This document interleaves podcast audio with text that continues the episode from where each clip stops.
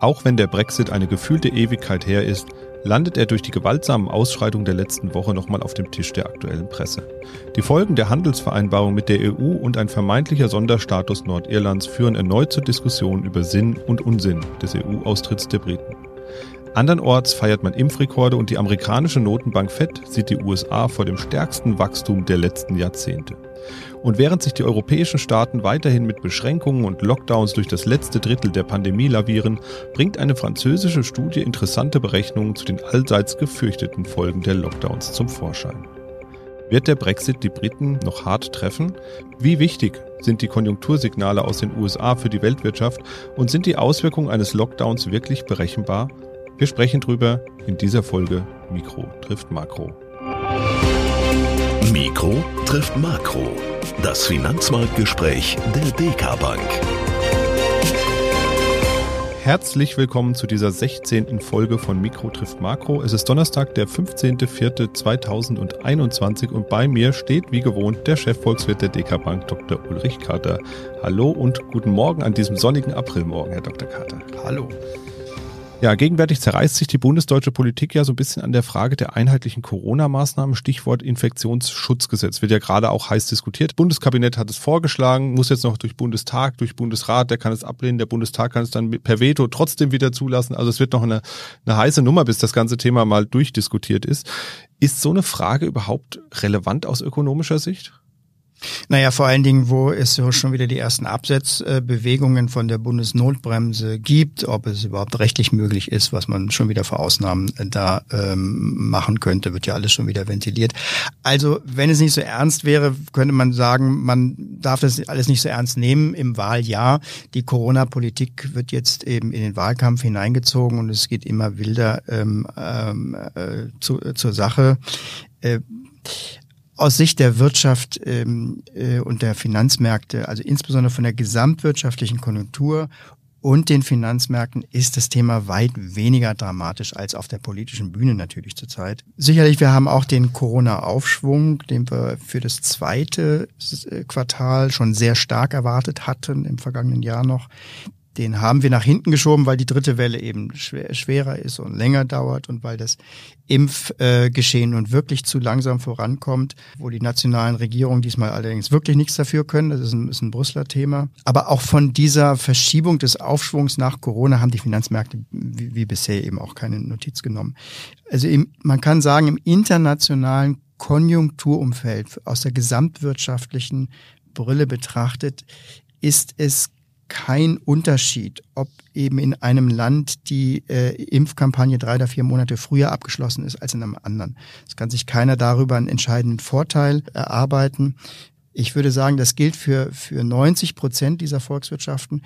Natürlich nicht in den zehn Prozent der Wirtschaft, wo Dienstleistungen stattfinden, die immer noch verboten sind, die durch den Lockdown verboten sind und wo die Unternehmen natürlich mit jedem Tag zusätzlich im Lockdown immer enger mit dem Rücken zur Wand stehen. Das sind natürlich die prekären äh, äh Themen, die natürlich auch am, am, lautesten sich, sich zurzeit melden müssen auch, das ist ganz klar.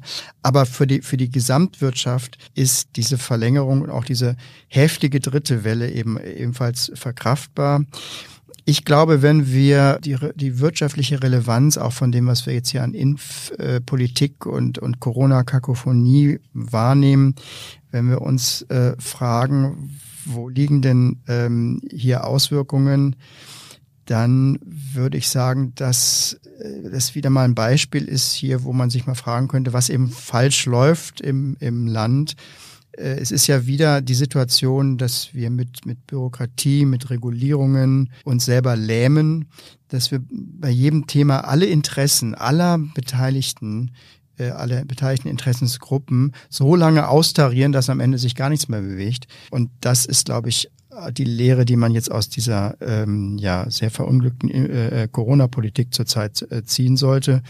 Das wird, glaube ich, auch zunehmend in, international erkannt. Also ich glaube, deutlich äh, äh, oder mindestens genauso schlimm wie der gesamtwirtschaftliche Schaden zurzeit ist der Imageverlust von Deutschland äh, auf der internationalen Bühne äh, durch dieses chaotische Auftreten. Das hört man in vielen internationalen Zusammenhängen zurzeit. Und wie ist eigentlich mit der Kanzlerfrage? Die ist ja jetzt auch nochmal so ein bisschen hochgekommen. Die letzten Tage wird es nochmal ein bisschen schärfer diskutiert, vor allem in der CDU. Ist sowas eigentlich relevant für die ökonomische Lage in Deutschland oder kann man das eigentlich erst nach der Wahl sehen? Nein, das ist, glaube ich, überall akzeptiert, dass äh, die Politik ähm, vollständig die Oberhand äh, gewinnt und ähm, auch sehr extrem, äh, sehr, sehr extreme Haken schlägt in Wahljahren. Das ist in Deutschland nicht anders als in anderen Ländern, dass man nicht alles für bare Münze nehmen muss, was dann eben auch angekündigt wird und erzählt wird. Die wirtschaftlichen Weichenstellungen durch diese Wahl werden ja nicht so stark sein, dass äh, Deutschland auf eine ganz andere Spur ge gehoben wird. Insofern werden auch die Auswirkungen an der, an der Börse eben sehr kurzfristig sein. Das ist aber ganz normal. Kommen wir mal so ein bisschen zum Brexit nochmal. Ich hatte es eben im Vorspann schon mal so ein bisschen angedeutet. In der letzten Folge hatten wir auch schon mal drüber gesprochen. Seitdem ist die Lage ja nochmal so ein bisschen prekär geworden, da es in Nordirland ähm, erhebliche und vor allem auch gewaltsame Proteste gab, die unter anderem auch durch den Brexit bedingt waren. Der Konflikt in der britischen Provinz im Norden Osten Irlands gärt ja schon ja mehrere hundert Jahre, kann man sagen, und ist erst 1998 so ein bisschen befriedet worden durch die Öffnung für den Personen- und Warenverkehr zwischen Nordirland und Irland. Viele Experten warnen aber schon länger, dass die Decke für diesen Frieden relativ dünn ist und das hat sich jetzt ja auch in der vergangenen Woche gezeigt. Warum entzündet sich denn gerade daran ein Konflikt jetzt und was macht Irland da im Moment besonders und was hat es vor allem mit dem Brexit zu tun? Naja, es ist natürlich die ganz besondere politische Lage in Irland. Man muss sich den Hintergrund äh, anschauen. Irland äh, gehörte ja mal zum Vereinigten Königreich in den 20er Jahren, also 1920, haben die Briten dann die Insel geteilt in den Norden und den Süden, weil eben auch hier der Wunsch in Irland nach einem eigenen Staat äh, auch damals schon eben übermächtig gewesen ist, wie das ja in vielen Landesteilen überall in ganz Europa der Fall ist, die der Nationalismus. Und damals hatte das eben in, äh, in England zu einem äh, oder auf der irischen Insel zu einem Bürgerkrieg geführt und äh, deswegen die Teilung der Insel. Aber in, in Nordirland, das ja nach wie vor zum Vereinigten Königreich gehört, tobte eben die Auseinandersetzung dann mit wechselnder Intensität einfach äh, weiter. Die Zugehörigkeit zu Irland und Großbritannien ist eben äh, der Stein des Anstoßes. Und innerhalb der Europäischen Union dann erschien der Konflikt dann eben irgendwann handhabbar. Insbesondere, weil es eben keine Grenze, keine äh, Personenkontrollen und keine Handelsgrenze mehr gab auf der irischen Insel. Und das hat eben dann auch mit dazu beigetragen, dass äh, eben 1998 dann eine Übereinkunft ähm, von allen Beteiligten, den äh, Unionisten und den Republikanern eben stattgefunden hat, ja, die der Insel jetzt auch 20 Jahre Frieden gebracht hat. Und das ist eben jetzt wieder gefährdet durch den Austritt des Vereinigten Königreichs aus der EU, denn jetzt müsste ja eigentlich wieder eine Grenze auf der irischen Insel hochgezogen werden. Das wollen erstmal die, die Iren selber, die irische Republik nicht, aber auch eben die, ähm, das Vereinigte Königreich nicht. Und dann kommt es eben zu so einer komplizierten Konstruktion, wie wir das jetzt haben. Nordirland gehört handelspolitisch dann eben weiter zur Europäischen Union, ist aber politisch eben mit dem Vereinigten Königreich ausgetreten. Das heißt dann, es gibt eine Handelsgrenze und eine Zollgrenze, das heißt also die Kontrolle von Waren nach Zöllen und auch nach Produkteigenschaften, die muss dann eben zwischen Nordirland und Großbritannien stattfinden, also mitten in einem Land, eben in, äh, im Vereinigten Königreich. Äh, selbst wenn die Grenze dann physisch in der irischen See äh, stattfindet, das heißt also zwischen den Inseln. Die Waren können also jetzt ohne Grenze von der EU auch nach Nordirland eingeführt werden. Aber wenn es dann außerhalb der EU geht, Richtung Vereinigtes Königreich, dann muss eben die Zollkontrolle stattfinden. Und dieses Arrangement, das sorgt jetzt in Nordirland für Unmut. Insbesondere die nordirischen britischen Fraktionen fühlen sich jetzt abgetrennt eben vom Mutterland.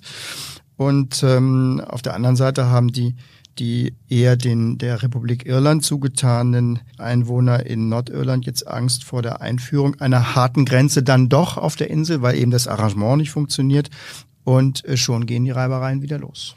Ja, für mich stellt sich auch immer mehr die Frage, ob der Brexit der, den Briten nicht irgendwann schwer zu schaffen machen wird. Und zwar nicht nur in einzelnen Quartalsergebnissen, wie wir das jetzt im Januar gesehen haben, mit diesem großen Einbruch der Exportwirtschaft, sondern eben nachhaltig wirtschaftlich. Immerhin sah es jetzt im Februar zumindest mal ein bisschen moderater aus äh, bei den Briten, aber irgendwann könnte den Briten das doch wirklich auf die Füße fallen. Für mich ist die wesentliche Erkenntnis aus jetzt äh, über drei Jahren Brexit-Erfahrung, dass das Ganze keine ökonomische Ratio hat. Diese ganzen ökonomischen Argumente, die werden eigentlich vorgeschoben.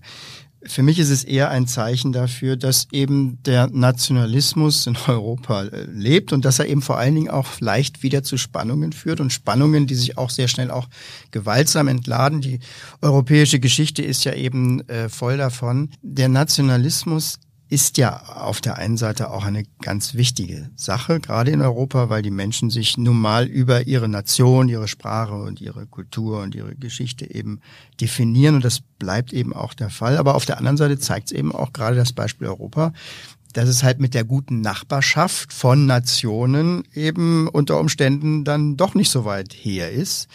Und ähm, ja, nicht umsonst ist eben der Brexit jetzt in, in Großbritannien eben äh, oder der Austritt eben in Großbritannien das Thema geworden, was sich auch durchgesetzt hat. Die Briten haben sich ja eher und, und stärker rausgehalten aus dieser äh, europäischen nationalen äh, nationalistischen äh, Rivalität insbesondere wegen der geopolitischen Lage äh, ähm, das Vereinigte Königreich ist ja eben als Insel ähm, nicht so äh, diesen Grenzstreitigkeiten ausgesetzt.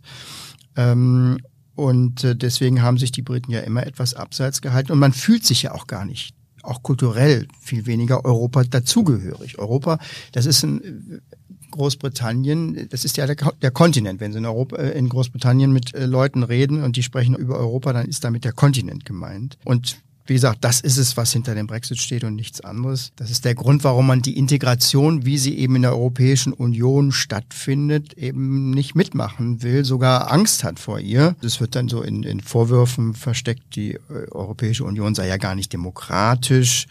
Aber ich habe bisschen das Gefühl, dass man in Wirklichkeit eher Angst hat, dass die britische Großartigkeit in, in Europa aufgeht oder sogar untergeht und ähm, man deswegen Abstand genommen hat von dieser Veranstaltung. Denn die Brexit-Befürworter sind eben auch dafür bereit, jeden Preis zu zahlen. Also abstürzende Exportzahlen äh, oder, oder die überbordende Grenzbürokratie, die wir jetzt wieder aufgebaut haben, die sind dann eben einfach zu verkraften.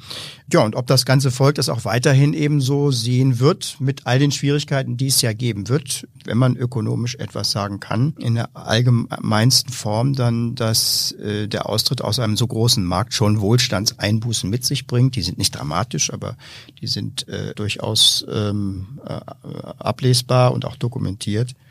Ja, also ob das ganze Volk das eben in, in, sich in den nächsten Jahren und äh, Jahrzehnten eben besser fühlt außerhalb der Europäischen Union, das muss man dann schlichtweg sehen. Aber nochmal zu dem ähm, Argument mit dem, die EU ist undemokratisch. Es steckt da nicht auch so ein Fünkchen Wahrheit drin? Vieles wird eben aus Brüssel entschieden, vorgegeben für die ganzen EU-Länder.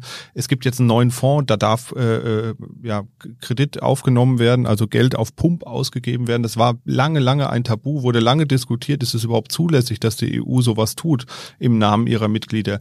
Steckt nicht ein Fünkchen Wahrheit in der ganzen Kritik drin, die da in Großbritannien jetzt hochgekommen ist in den letzten Jahren? Das ist jetzt ein Riesenfass, was Sie hier aufmachen. Da machen wir mal einen eigenen da, Podcast. Äh, da atmet der Volkswirt einmal durch. Ja, das ist wirklich ein, ist ein, ein, also ein Riesenthema. Ist auch das Thema der Europäischen Union.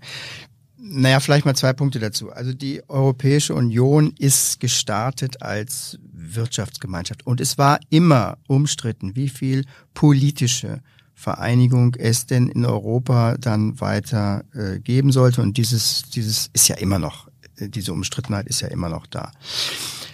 Aber was sich doch langsam herausschält, äh, würde ich schon sagen, ist, dass die Bürger mehrheitlich eine doch eine stärkere Integration haben wollen als nur einen bloßen Wirtschaftsclub, wie die südamerikanischen Länder oder die asiatischen Länder ja auch praktizieren. Äh, schon eine größere Zusammenarbeit, aber bitteschön nur da, wo es sinnvoll ist. Also der, der Euro zum Beispiel ist trotz aller Diskussionen nach allen Umfragen doch breit akzeptiert mittlerweile in Europa. Und aber auf der anderen Seite ist es auch ganz klar für alle Menschen, dass die nationale Eigenständigkeit dann, dann innerhalb dieses Rahmens doch so weit wie möglich gewahrt bleiben soll. Die, die Nation, das ist eben ganz wichtig für die Menschen. Ja, und ich denke, genau darauf, auf so eine Konstellation entwickelt sich ja auch die Europäische Union hin. Sie besteht weiter aus souveränen Staaten, die aber eine sehr enge Zusammenarbeit gewählt haben. Und das machen sie so, dass sie eben Teile ihrer Souveränität an diese Gemeinschaft abgeben. Und deswegen darf Brüssel einiges äh, regeln für uns alle. Aber die Staaten können im Extremfall sich ihre Souveränität auch wieder zurückholen. Und das ist, wie gesagt, der Extremfall ist der Austritt. Der ist ja auch im Vertrag, EU, im EU-Vertrag sogar äh, geregelt und vorgesehen. Das Vereinigte Königreich hat gezeigt, dass es rechtlich funktioniert. Das ist sehr schwierig, aber äh, ökonomisch, gesellschaftlich, politisch sehr schwierig. Aber rechtlich ist das möglich. Und das ist der Weg, den Europa geht. Aber mit dieser Konstruktion, einer, einer Regierung durch sozusagen partielle Souveränitätsabtretung. Das ist, da ist eben die Europäische Union so ein ganz seltsames Zwischenwesen in, in der internationalen Staatenwelt. Es ist kein eigener Staat, aber auch mehr als ein Staatenbund oder als eine Gemeinschaft. Und dieses ungewöhnliche Dasein oder diese, diese auch Neuheit, die macht es eben bei vielen Beobachtern verdächtig. Sowas kann ja nicht funktionieren. Ähm, es ist richtig, viel ist da noch nicht ähm, ausprobiert und gab es auch in der Geschichte nicht, aber das heißt nicht, dass es deswegen äh, untergehen muss. Und vor allen Dingen ähm, ist natürlich das Demokratiethema äh, etwas, was weiterzuentwickeln ist. Also die Europäische Union ist mittlerweile ein, wie sagt man so schön, Gemeinwesen. Und innerhalb von, von Gemeinwesen sollte es nach unseren Vorstellungen demokratisch zu, zugehen. Das ist, das ist klar. Und die hat die Europäische Union äh, Verbesserungsbedarf. Also ganz klar, das reicht von der Zusammensetzung des, des äh, EU-Parlaments äh, bis hin zu einer gemeinsamen Öffentlichkeit. Wir haben ja immer noch keine Tageszeitung beispielsweise in Europa, die in äh, gesamten Europäischen Union jeden Tag mit der gleichen Schlagzeile aufmacht. Das heißt also eine, eine europäische Diskussion, die wirklich europäisch ist, hat natürlich auch das Thema der Sprachvielfalt ähm, zum, ähm, zur Ursache. Aber ich würde sagen, sowas kann man auch nicht erzwingen, sowas braucht Zeit. Die EU ist eben auch ein Beispiel dafür, dass sich Staat, ein, ein Staatswesen oder überhaupt ein Gemeinwesen und überhaupt solche großen Institutionen, die lassen sich nicht, die lassen sich nicht am Reißbrett planen. Die müssen wachsen, die wachsen meistens ja in Krisen ähm, dann sichtbar weiter, aber sie müssen sich vor allen Dingen entwickeln, sie müssen die Mitglieder und Interessen, äh, die, die Interessen aller Mitglieder eben äh, widerspiegeln. Ähm, ja, die EU gibt's jetzt 70 Jahre und äh, ich glaube, trotz Brexit und trotz allem Nationalismus, die, die, die Union und trotz der Diskussionen, die wir führen, die Union ist stabiler als vor 30 Jahren. Ja, das war jetzt doch nochmal ein gehöriger Exkurs von den Briten zur EU.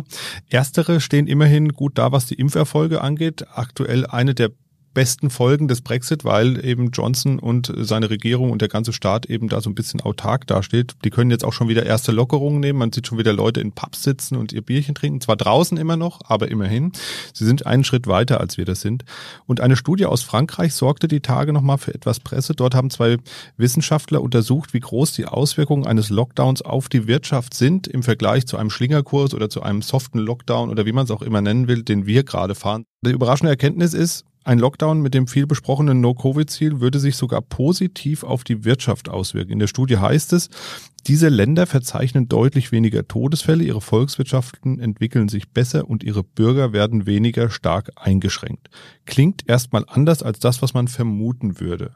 Ist sowas überhaupt tatsächlich valide berechenbar? Naja, es hat sich ja zur Gretchenfrage entwickelt innerhalb der Pandemie. Wir reden jetzt nicht über die Erfolge in Ländern wie beispielsweise Israel, wo die Pandemie jetzt schon wirklich eingedämmt worden ist, weil die Impffortschritte eben weiter sind. Da ist es ziemlich klar, dass der wirtschaftliche Erfolg dann auch sich langsam einstellen wird. Wenn, wenn auch, wie gesagt, da ein paar Monate Unterschied zwischen den einzelnen Ländern jetzt äh, gesamtwirtschaftlich nichts ausmachen. Aber innerhalb der Pandemie, also solange man noch kein Gegenmittel gefunden hat, da ist wirklich die Frage, welche Strategie ist denn von, von allen Parametern, vom ökonomischen Schaden her, von den Beeinträchtigungen der, der Gesellschaft und auch von der, von der Gesundheitssystembeeinträchtigung, welche ist denn optimal? Und hier hat sich eben keine Strategie als optimal erwiesen.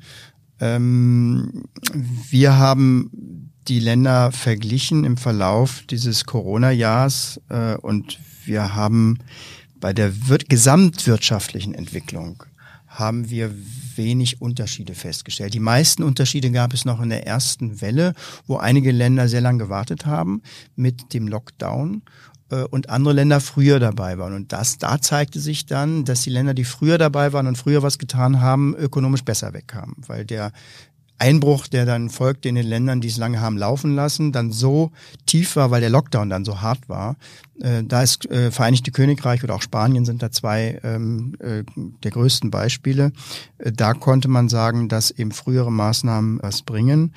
Aber Ende des Jahres, Ende 2020, waren die Länder dann, ähm, als die erste Welle vorbei war, äh, dann diese Lockerung im Sommer einsetzte und dann die zweite Welle kam, da waren die Länder vom Bruttoinlandsprodukt her sehr, sehr nah beieinander. Da gab es eigentlich nur zwei Ausreißer. Das war China und Taiwan. Die waren wirklich deutlich weiter, aber äh, wir kennen alle die Corona-Regime in diesen Ländern und auch in Taiwan äh, gibt es sehr, sehr, sehr, sehr strikte Corona-Vermeidungsregeln. Das ist äh, hierzulande schwierig und äh, die Unterschiede zwischen den Industrieländern und da sind so unterschiedliche ähm, Strategien wie die Schweden, wie die Amerikaner mit auch ihrem sehr dezentralen Ansatz, wie Deutschland, Österreich, waren die Länder sehr, sehr eng. Der Korridor im Bruttoinlandsprodukt äh, waren etwa noch so fünf Prozentpunkte Unterschied. Und angesichts der Schwankungen, die ja vorgekommen sind von 10, 20 Prozent, war das dann äh, überraschend nahe, so dass man kein, auf gesamtwirtschaftlicher Ebene kein Urteil fällen kann, wer hat es denn international jetzt am besten gemacht. Sicher ist eben nur, und das haben wir häufig genug erlebt, dass diese Strategie, naja, wir ignorieren Corona mal und nehmen eventuell auch größere Belastung des Gesundheitssystems oder auch höhere Todesfälle in Kauf, um eben die Wirtschaft weiter zu öffnen, um mit cleveren Maßnahmen den wirtschaftlichen Schaden gering zu halten. Dass diese Strategie kein Selbstläufer ist. Also die ist nicht so einfach umsetzbar, denn ähm, die Fallzahlen, wenn sie hochgehen, äh, bedingen dann ähm, auch ganz von selber Einschränkungen, weil die Menschen eben dann vorsichtig werden und auch nicht einkaufen. Aber wie gesagt, hier gibt es keinen eindeutigen Gewinner. Den Link zur Studie, den packe ich nochmal unten in die Show Notes. Da können sich unsere Zuhörerinnen und Zuhörer dann selbst nochmal ein Bild machen. Die ist natürlich wie die meisten internationalen Studien auf Englisch verfasst, aber packe ich unten nochmal rein.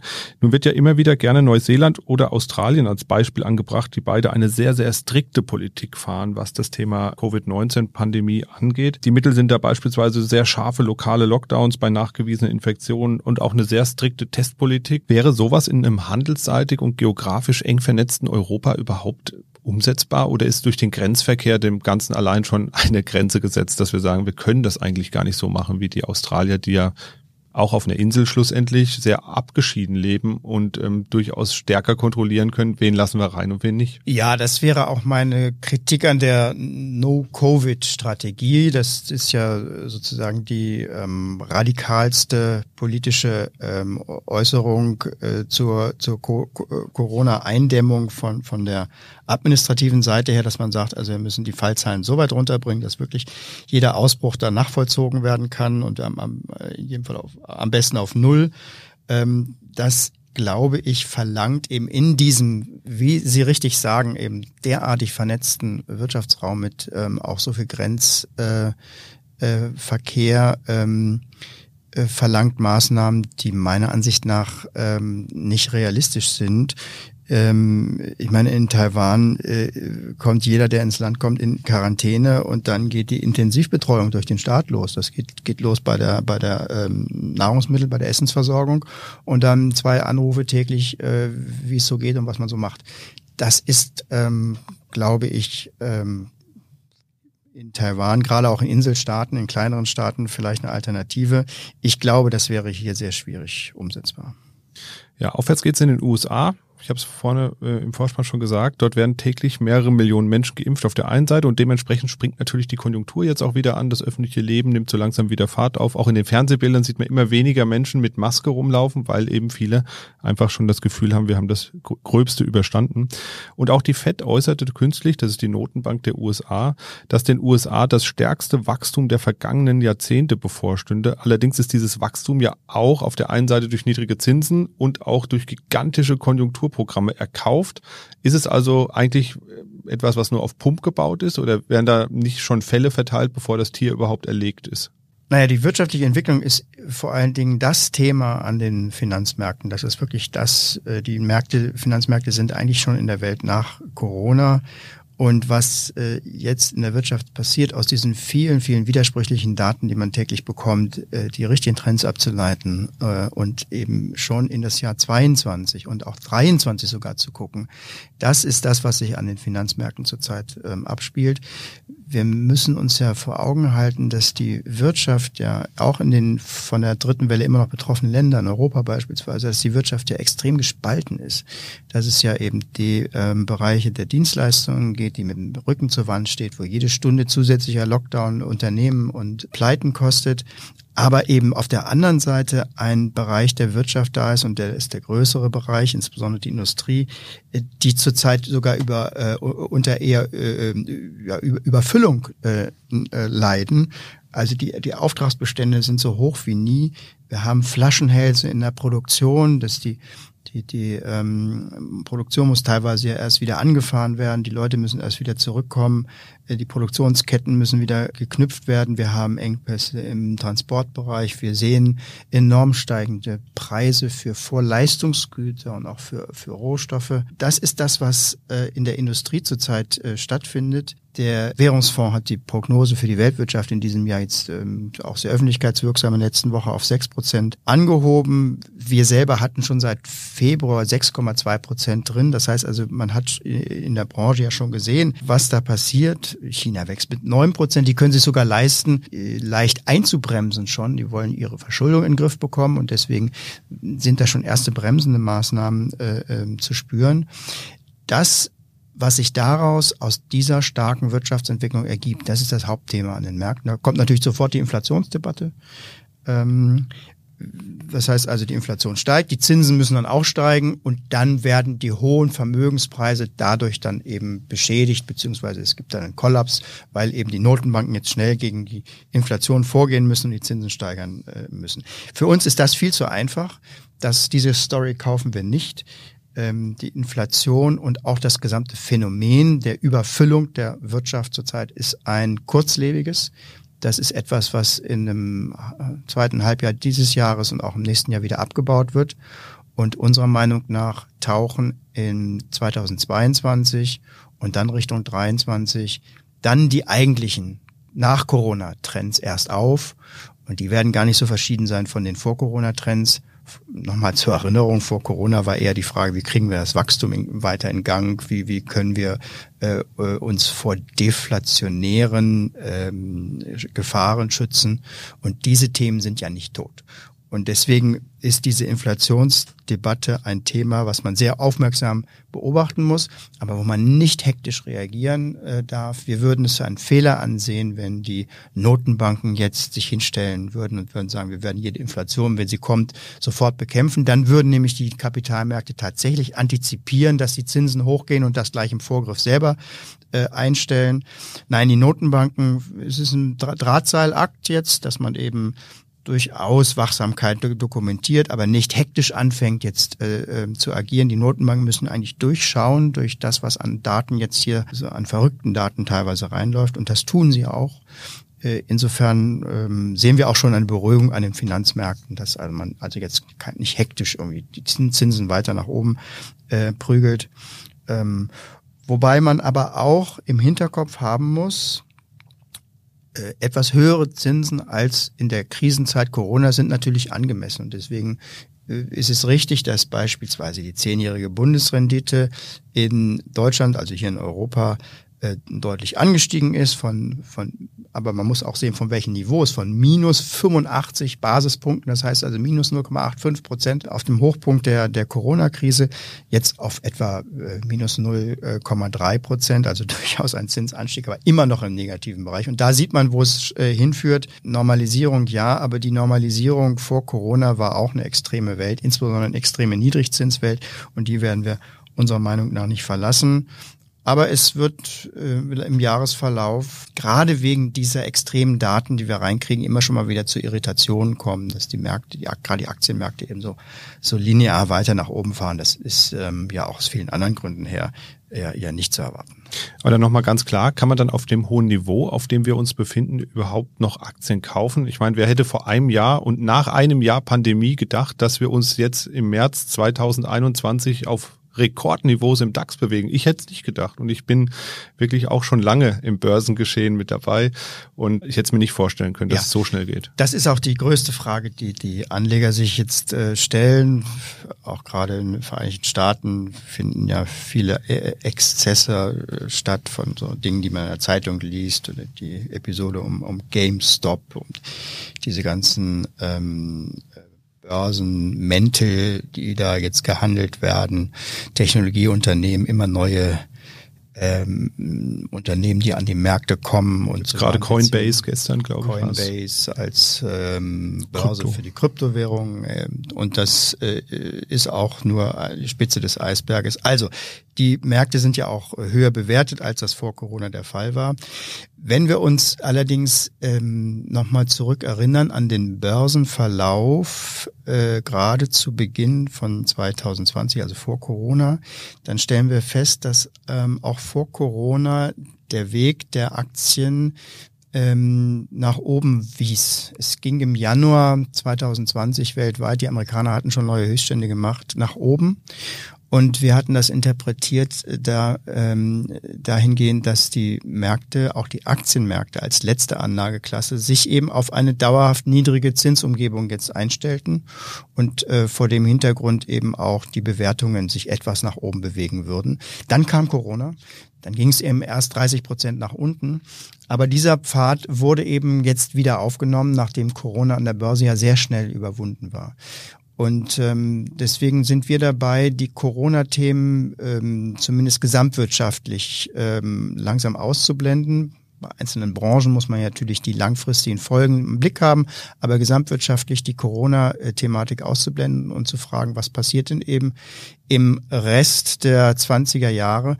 Und da sind wir wieder bei dem Thema extreme Niedrigzinsumgebung, eine zumindest mit Schwung anlaufende Wirtschaft, die auch stärker unterstützt wird durch fiskalische Maßnahmen, das Stichwort Infrastrukturprogramm in den Vereinigten Staaten oder auch in Europa und ähm, das ist eben weiterhin eine Kombination für Aktien, die eben günstig ist. Es bleibt dabei, dass die Aktie eben ähm, bei einer Niedrigzinsumgebung ein wichtiger Bestandteil im, in, im Vermögen ist, auch im Vermögen jedes privaten Haushalts, sofern dieser Bestandteil eben auch langfristig geplant ist. Und vor dem Hintergrund sind ähm, auch der Vermögensaufbau auch bei diesen ähm, jetzigen Ständen ähm, äh, sinnvoll. Äh, es ist ja immer auch die Dividende als Bestandteil dieser, dieses Vermögensteiles eben zu beachten und die Dividenden sind weiterhin sehr kräftig. Das heißt nicht, dass es so linear weitergeht. Äh, wir äh, warten darauf, dass die FED ihren, ihre Diskussion aufnimmt, wann, wann man ein bisschen restriktiver wird. Das wird im Herbst sein. Und wir rechnen dann damit, dass der, auch der Aktienmarkt und zwar auch nicht nur wegen der FED, sondern auch aus internen Gründen, das heißt also aus technischen Gründen, natürlich auch wieder konsolidiert und auch mal wieder eine Korrektur einlegt und eine Korrektur von zehn Prozent beim gesamten Kursniveau, also bei den großen Indizes, ist heutzutage ähm, kein, man kann es fast kein Crash mehr nennen, sondern es ist etwas, was sehr schnell geht, aber auch sehr schnell wieder aufgeholt wird.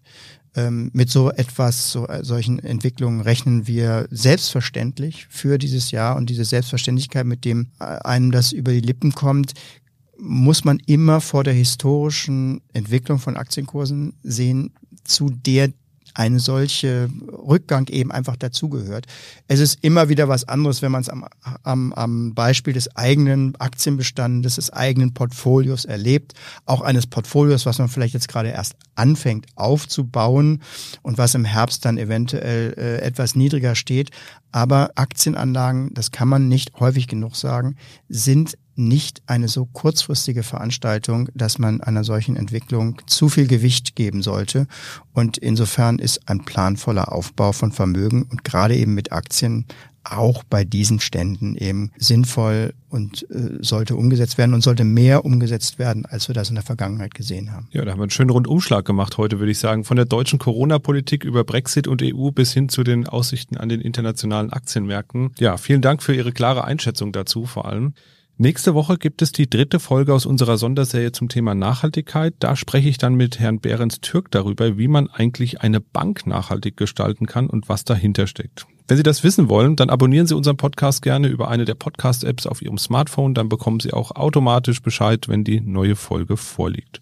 Und zu guter Letzt noch, wie immer, der Aufruf, uns gerne auch Fragen zu schicken. Wir bauen die dann in den Podcast mit ein. Auch wenn Sie eine Frage haben, entweder zum aktuellen Marktgeschehen oder auch zu grundsätzlichen Begriffen aus der Volkswirtschaft, schicken Sie uns gerne eine E-Mail und wir schauen, dass wir das Ganze integrieren. Ansonsten bleibt mir nur zu sagen, bleiben Sie gesund, bleiben Sie uns gewogen und machen Sie es gut. Tschüss. Mikro trifft Makro ist ein Podcast der DK Bank. Weitere Informationen zur DK Bank finden Sie unter www.dk.de-dk-gruppe.